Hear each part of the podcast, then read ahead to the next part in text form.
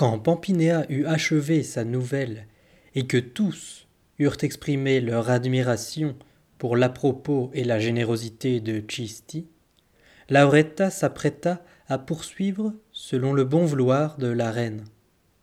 Elle commença d'un ton enjoué en ces termes. Aimable dame, Pampinéa d'abord, puis Philomena ont parlé en termes très justes de l'esprit de répartie, soulignant ses mérites et notre peu de maîtrise, à nous les femmes, en la matière. Il n'y a donc pas lieu de revenir sur le sujet, mais je voudrais ajouter, en dehors de ce qui a déjà été dit en l'occurrence, que l'esprit de répartie n'est pas de par sa nature de ceux qui blessent, mais qui égratignent. Car s'il devait devenir blessant, il procéderait de la grossièreté, et non de l'humour, comme ce fut le cas exemplaire à cet égard des paroles de madame Oretta et de la réplique de Cisti. Reconnaissons néanmoins que si la répartie vaut riposte, et que son auteur, attaqué le premier, se veut en conséquence blessant, on ne peut le lui reprocher, comme on serait en droit de le faire par contre dans le cas contraire.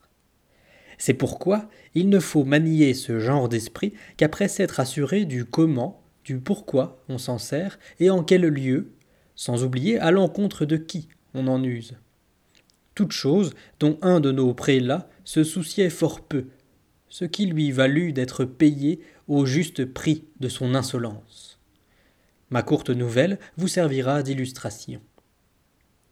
Messire Antonio d'Orso, sage et valeureux prélat, était évêque de Florence.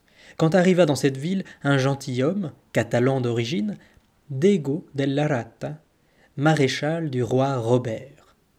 Très bel homme, et qui plus est grand amateur de femmes, il jeta un jour son dévolu sur une dame florentine, plutôt jolie de sa personne, et nièce du frère du dit évêque. Ayant entendu dire que le mari de celle-ci, bien que de bonne famille, était mauvais et très avare, il conclut avec lui un marché.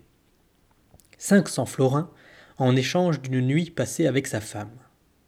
Il fit pour l'occasion dorer des sous d'argent qui avaient cours alors, et les remit au mari après avoir couché avec sa femme, rien moins que consentante. Mais la chose finit par se savoir, si bien que le méchant homme en fut deux fois pour ses frais. Quant à l'évêque, en homme sage, il fit celui qui n'était au courant de rien. On voyait cependant souvent le prélat en compagnie du maréchal, et le jour de la Saint-Jean, alors que tous deux chevauchaient côte à côte dans la rue où se court le palio, regardant les femmes, l'évêque aperçut une jeune personne, que la présente peste nous a enlevée déjà bien avancée en âge, du nom de madame Nonna de Pulci, cousine de messire Alessio Rinucci. Vous voyez tous de qui je veux parler. C'était alors une jeune femme belle et fraîche, noble de cœur, mais qui n'avait pas sa langue dans sa poche. Elle venait de se marier dans le quartier de Porta San Piero.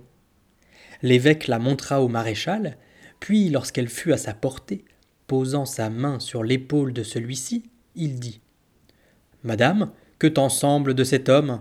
Tu penses pouvoir lui résister? Nonna eut l'impression que la question faisait injure à son honnêteté et allait ternir sa réputation auprès de ceux, et ils étaient nombreux, qui l'entendirent. C'est pourquoi elle ne perdit pas de temps à se blanchir, mais soucieuse de rendre coup pour coup, elle riposta du tac au tac. Messire, j'aurais peut-être le dessus, mais en tout cas, je ne me ferai pas rouler sur la monnaie. En entendant ces mots, le maréchal et l'évêque se sentirent l'un et l'autre piqués au vif, le premier en tant qu'auteur de l'injure faite à la nièce du frère de l'évêque, le second comme spectateur muet, bien qu'outragé en la personne de la nièce de son propre frère.